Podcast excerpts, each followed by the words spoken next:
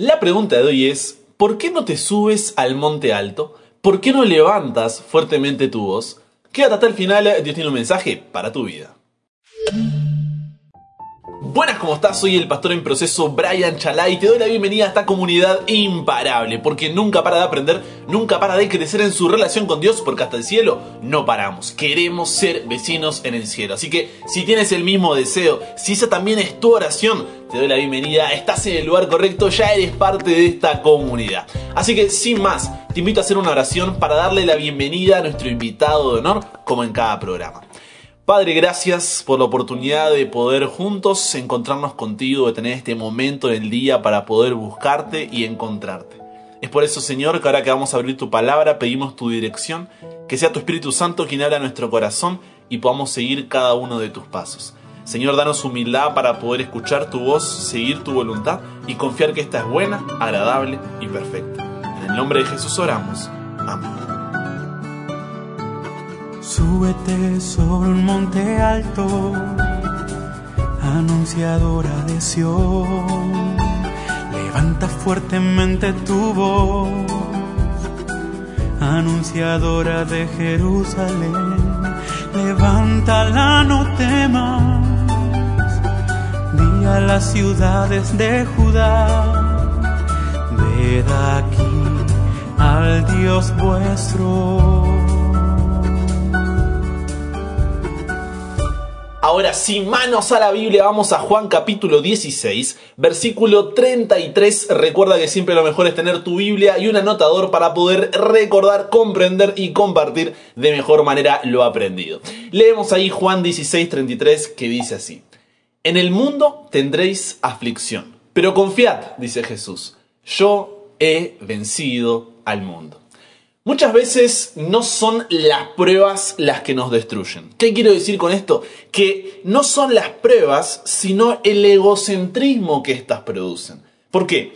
Porque cuando no vemos luz al final del túnel, cuando no logramos hacer pie en medio de esa ola y no podemos salir de esa tierra movediza en donde parece que mientras más nos movemos, más nos caemos, pensamos que todo nos sucede a nosotros y nos ponemos ahí como en el centro del mundo, consciente o inconscientemente, ¿no? Pensando que esa circunstancia, sentimiento, relación o crisis solo me pasa a mí. No, yo estoy atravesando por esta circunstancia. No, yo me estoy sintiendo de esta manera. Yo tengo esta relación tóxica. Yo estoy sumergido en esta crisis. Todo es yo, yo y yo. Cuando la pregunta es, ¿Y el otro? ¿Y el prójimo? A lo que solemos responder, a ver, yo no puedo encargarme de otros cuando no me puedo encargar de mí mismo. ¿Cómo voy a fortalecer a alguien cuando yo me siento debilitado? ¿Cómo voy a dar consuelo cuando me canso de secar mis lágrimas? ¿Cómo voy a dar esperanza cuando ni yo logro verla? ¿Cómo voy a hablarle de Jesús si mi vida es un desastre constante? ¿Cómo voy a compartir el Evangelio si yo sé poco y nada? Entonces tenemos este pensamiento, ¿no? Yo no puedo encargarme de otros porque no puedo encargarme de mí mismo. Pero déjame ir directo al grano del tema de hoy, que es compartir a Jesús cambia tu vida. Y esto no es una, a ver, una declaración cliché, un eslogan o una frase instagramiable, es una verdad. Porque cuando te preocupas por otros, te ocupas de ti. Voy de nuevo y quiero que esta vez lo repitas conmigo de manera personal. Cuando me preocupo por otro, me ocupo de mí. Porque si esperas salir de la prueba que estás atravesando para preocuparte recién ahí por la prueba que tu prójimo está cruzando, deberás esperar hasta que venga Jesús porque como él mismo dijo en Juan 16:33, en el mundo tendréis aflicción. Estamos en un mundo de pecado y lo que vives es la consecuencia del mismo. Pero te vuelvo a repetir, cuando te preocupas por otros, te ocupas de ti. Si no, mira la cruz. Y te digo mira la cruz porque la crucifixión era un método de ejecución que buscaba la muerte lenta y dolorosa del prisionero, o sea, buscaba hacerlo sufrir lo más que se pueda. lo que buscaban era torturarlo al prisionero. Y a veces creo que hemos escuchado tanto acerca de que Jesús murió en la cruz, de que la muerte de Jesús, que el sacrificio de Cristo, que no llegamos a dimensionar lo que Jesús pasó. Porque debido a las torturas a las que había sido sometido desde la misma noche donde se lo llevaron al Getsemaní, se piensa que Jesús sufrió una gravísima anemia como consecuencia de toda esa pérdida de sangre. Esto unido a la pérdida de líquido corporal producido por toda esa sudoración y respiración durante dos largos días, que le había producido una insuficiencia respiratoria también muy grave y una severa pérdida de tensión arterial, por lo que incluso le costaba muchísimo trabajo mantenerse en pie. Imagina, el Hijo de Dios, Dios mismo, le costaba trabajo mantenerse de pie. Además, en todo ese tiempo no había dormido, comido ni bebido, y como consecuencia tendría una bajada de azúcar en sangre que hizo estragos en su fuerza física. Fue privado de todo tipo de derechos, solamente querían hacerlo desaparecer. Pero había más, porque la insuficiencia respiratoria producida por los golpes, los latigazos, habría lesionado gravemente sus pulmones y sus bronquios. Recuerda que no es un cinturón como el de hoy con el que lo golpeaban, sino que el látigo romano estaba pensado para desgarrar la piel. Entonces cuando el látigo te golpeaba, tenía unos ganchos metálicos que quedaban incrustados en tu piel como cuchillas y luego el soldado tiraba el látigo y las cuchillas arrancaban esa piel. Su fiebre era altísima, sus heridas se inflamaban e infectaban, todo esto hacía que su visión fuera borrosa, que se tambalease, que se cayese. Antes de emprender la vía dolorosa hacia el Calvario luego de flagelarlo, le cambiaron la ropa, así que imagina cómo, cómo se le abrían las heridas mientras se iba desvistiendo. Los insectos rodeaban esas heridas y él no podía defenderse porque estaba llevando el madero. Jesús cayó más de una vez durante el camino y en estas caídas, al golpear la corona de espinas contra el suelo, estas penetraron más profundamente en su cabeza y las costras que recubrían las heridas se volvían a romper. En esas condiciones que acabo de describir, Jesús cargó con la parte horizontal de la cruz, que aproximadamente medía dos metros y pesaba unos 50 kilos por más de medio kilómetro hasta el lugar de su crucifixión. Porque los romanos lo que hacían era pasear al prisionero por las calles principales de la ciudad para que la gente aprenda y obedezca. Y encima el madero no estaba derecho, sino que iba torcido para dificultar su traslado y causarle más dolor. Además se dice que en ese camino los prisioneros tenían una cuerda gruesa atada al cuello o a la cintura, de la que los soldados tiraban si lo consideraban necesario, cosa que seguramente hicieron con Jesús, dado que por sus condiciones físicas ni siquiera podía caminar. Al llegar al lugar de la crucifixión, le clavaban los pies a un poste vertical. Imagina los dos pies atravesados por un clavo, las manos al madero horizontal para tenerlo suspendido en esa cruz. Y hoy esto nos parece una imagen, a ver, eh, conocida, pero piensa en el dolor de un clavo que tiene que ser lo suficientemente largo y ancho para atravesar tus dos pies y tus manos. Si hoy te golpeas el dedo chiquito con la mesa y ya estás gritando por la casa. Imagina ser atravesado por esos clavos y que todo tu peso esté sobre ellos mientras están dentro de tu carne. Además de esto, ponían una base en los pies o una especie de tenedor que le ponían a la altura de la entrepierna para poder sostenerlos colgados ahí de la cruz. Y para colmo, estaba completamente desnudo delante de toda esa multitud que se le reía y escupía, cuestionando si realmente era el Hijo de Dios. Pero aún en medio de esa prueba, aún en medio de ese dolor, aún en medio de ese sufrimiento y de las lágrimas que caían por sus mejillas, Lucas 23:34 encuadra una de las frases más hermosas y más cargadas de amor de la historia, cuando Jesús desde la cruz exclamó diciendo, Padre, perdónalos, porque no saben lo que hacen. ¿Qué amor mayor que este? El creador del universo, el que sostiene las galaxias y conoce el nombre de cada estrella, te ama tanto que aún teniéndolo todo, anhela tu corazón. Y la pregunta es, ¿cómo hizo Jesús? Para en ese momento donde no veía luz al final del túnel, no lograba hacer pie en medio de esa ola, ni salir de esa tierra movediza en donde mientras más se movía parecía que más caía. ¿Cómo pudo Jesús encargarse de mí mientras estaba pasando por tanto? Y la respuesta es, cuando te preocupas por otros, te ocupas de ti.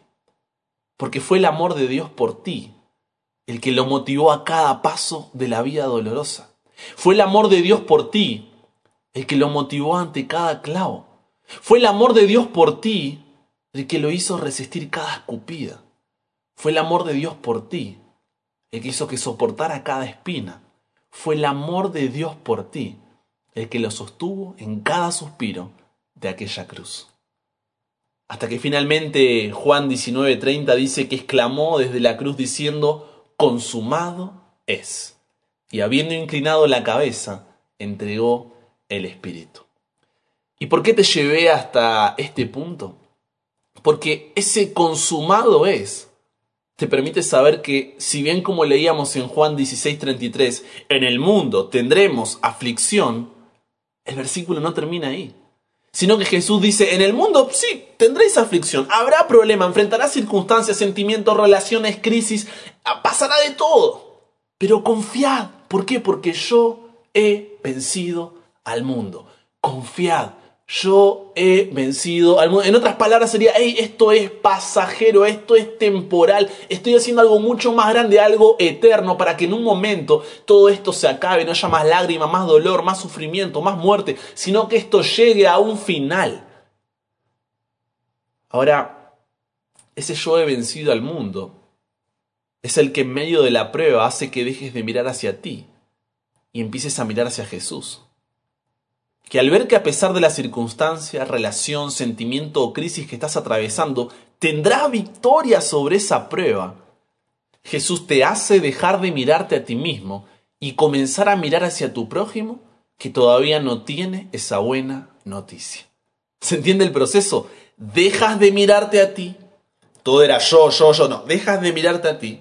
Miras la cruz y la cruz te hace mirar al prójimo. Voy de nuevo dejas de mirarte a ti, miras hacia la cruz y la cruz te hace mirar al prójimo. Porque tú sabes que en el mundo tendrás aflicción. Entiéndase por eso enojo, impotencia, tristeza, miedo, angustia, incertidumbre, desconfianza, preocupación, impaciencia, dolor, sufrimiento, desesperación, inquietud, necesidad de pertenencia, de amor, de venganza, de rencor, cansancio, agotamiento, incomprensión, pero tú puedes confiar que a pesar de que en el mundo tendrás aflicción, en Jesús tienes la victoria. Pero tu jefe, que perdió un hijo esta semana, tu compañero de universidad con el que haces los trabajos prácticos que se escapa de su realidad con las drogas, tu tía que se acaba de divorciar, tu vecina que está atravesando por depresión, tu amiga que la echaron del trabajo, tu madre que se quiere quitar la vida, todos ellos, ante la aflicción de este mundo de pecado, como no conocen a Dios, como no le aceptaron como su Salvador y Señor personal, no tienen en quién confiar. No saben que Jesús ya venció por ellos. Y al intentar una y otra vez vencer por ellos mismos, están peleando una batalla que ya está perdida desde el comienzo porque ellos no pueden ganarla por sí solos. Y tú, que tienes la buena noticia de que a pesar de que en el mundo habrá aflicción, en Jesús hay consolación, de que a pesar de que en el mundo habrá aflicción, en Jesús hay liberación, a pesar de que en el mundo tendremos aflicción, en Jesús hay salvación, y a pesar de que en el mundo tendremos aflicción, en Jesús hay victoria, ¿te quedas callado? No eres diferente a Judá, entonces.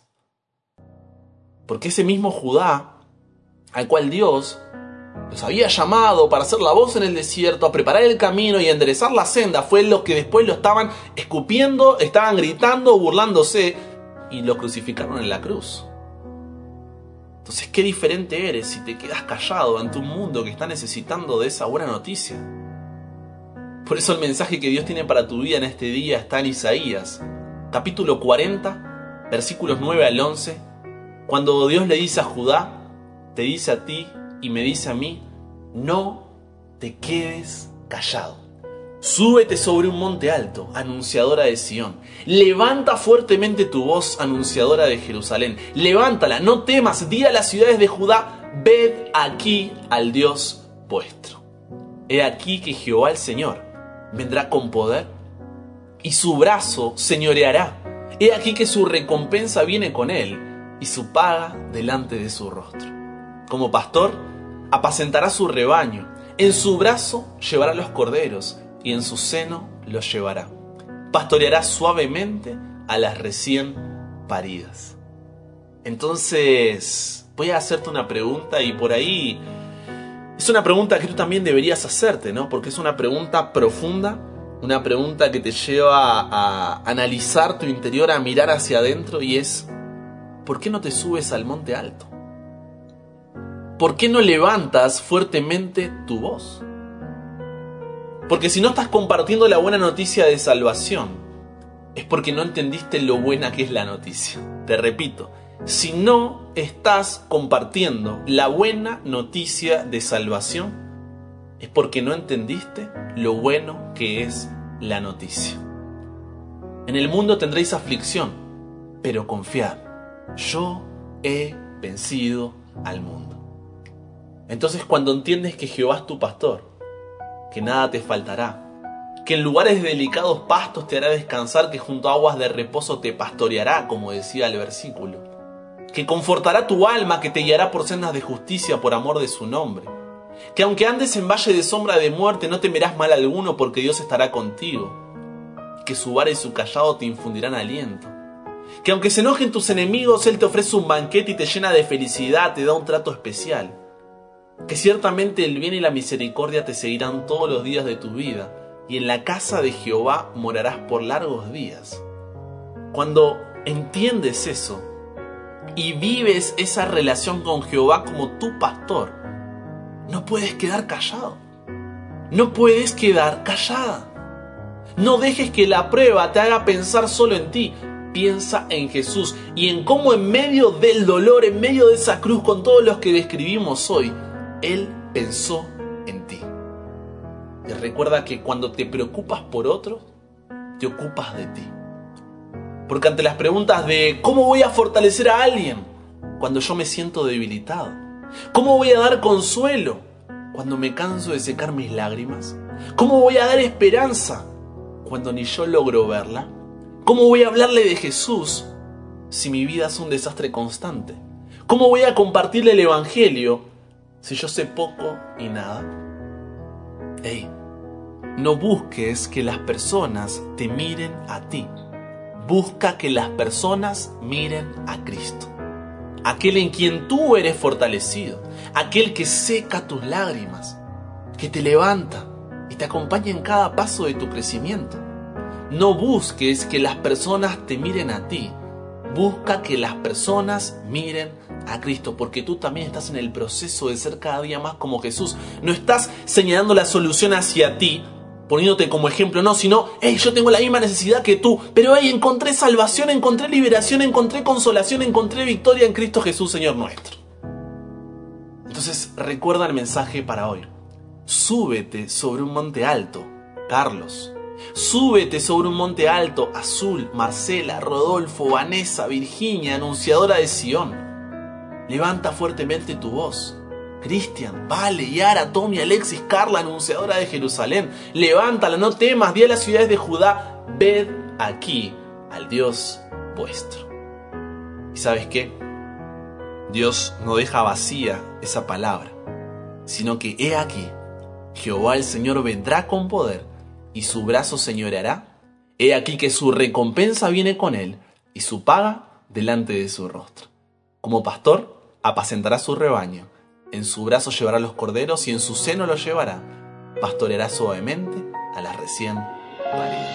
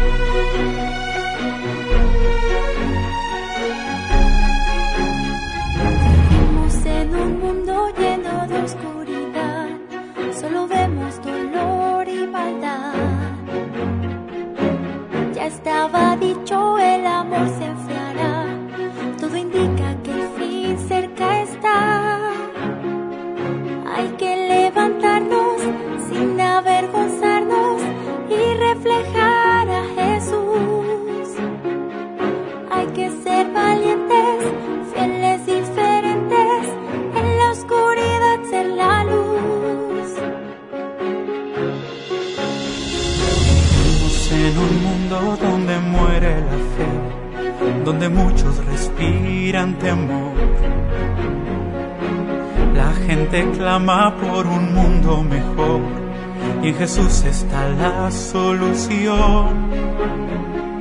Hay que levantarnos, hay que esforzarnos y predicar de Jesús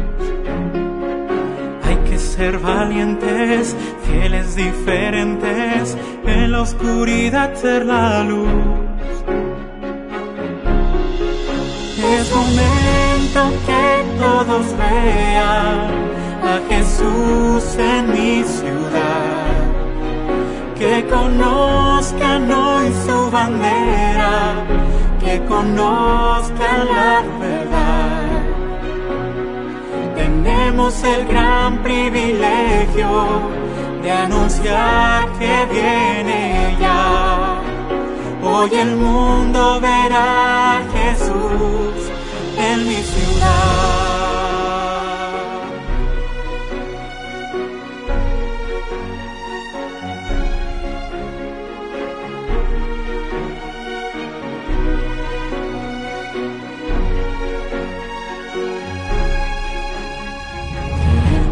Vivir como Jesús vivió, darle todo nuestro corazón,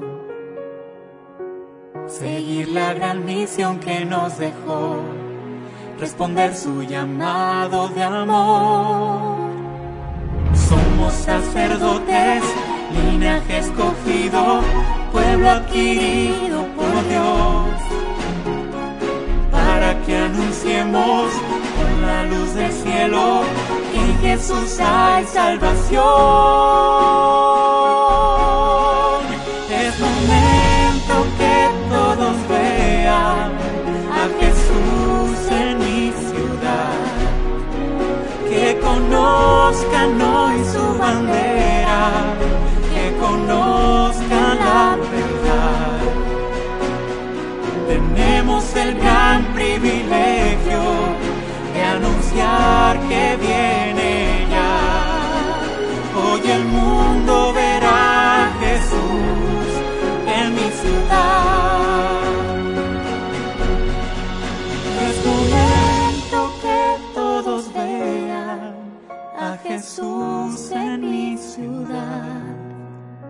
Que conozcan hoy su bandera, que conozcan la verdad. Tenemos el gran privilegio de anunciar que viene ya. Hoy el mundo verá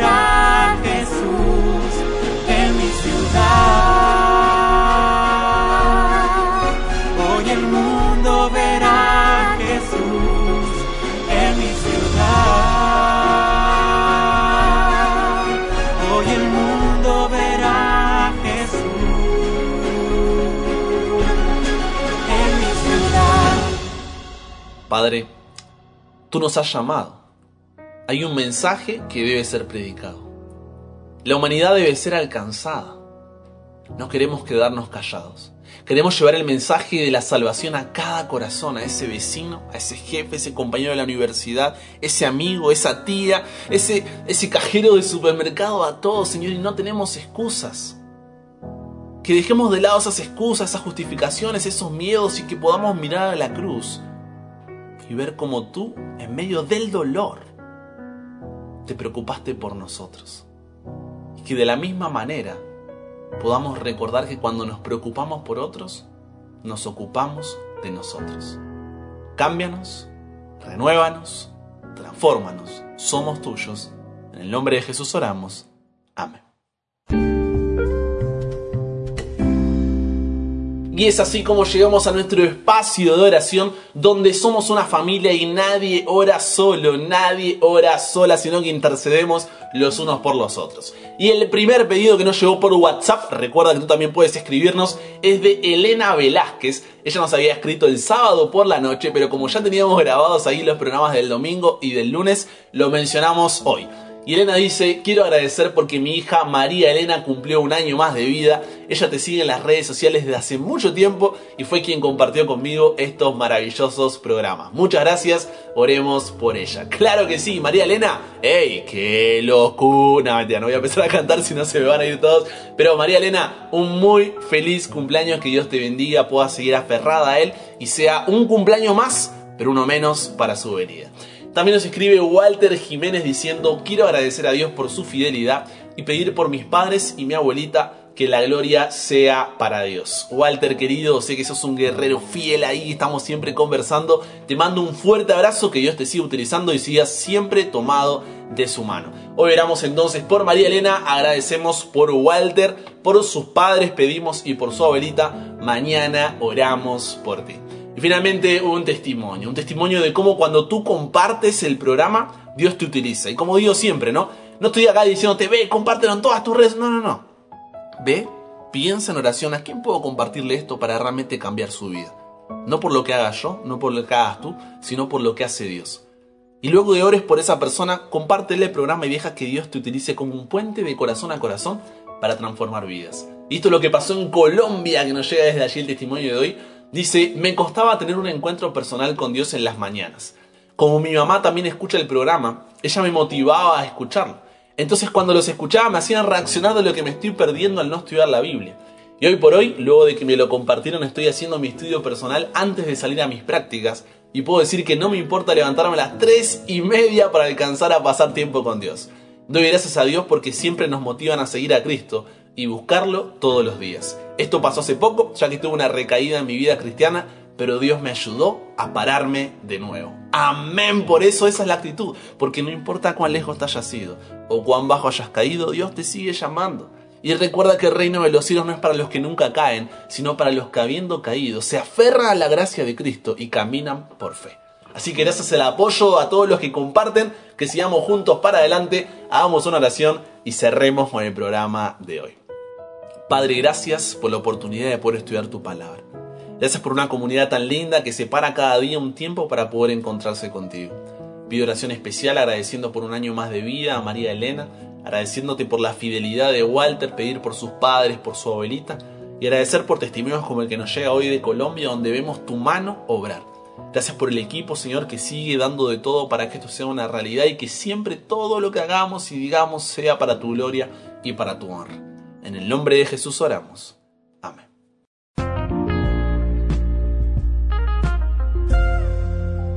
Recuerda que puedes escribirnos al WhatsApp al más, coloca al más 549 11 3441 5007 y comparte con nosotros tu testimonio, tu pedido, agradecimiento. Tienes una duda, una pregunta, una consulta, sugerencia, es ahí donde tienes que escribirlo. Estaremos respondiendo y además por ese medio, si quieres, si así lo solicitas, puedes recibir el programa en formato audio para escucharlo donde quieras, cuando quieras, como quieras y sea más fácil de compartir. Si te perdiste alguno de los episodios, puedes ir al canal de YouTube Brian Chalá, B-R-I latina A-N-C-H-A-L-A, lo mismo en Spotify. Sígueme en Instagram como arroba chalabrian para que estamos ahí siempre abriendo caja de preguntas. Con eso dicho, te mando un abrazo pero enorme y si Dios quiere, solamente si Dios quiere, nos encontramos mañana, claro que sí. Y recuerda, nunca pares de aprender, nunca pares de crecer, ¿por qué? Porque hasta el cielo no paramos.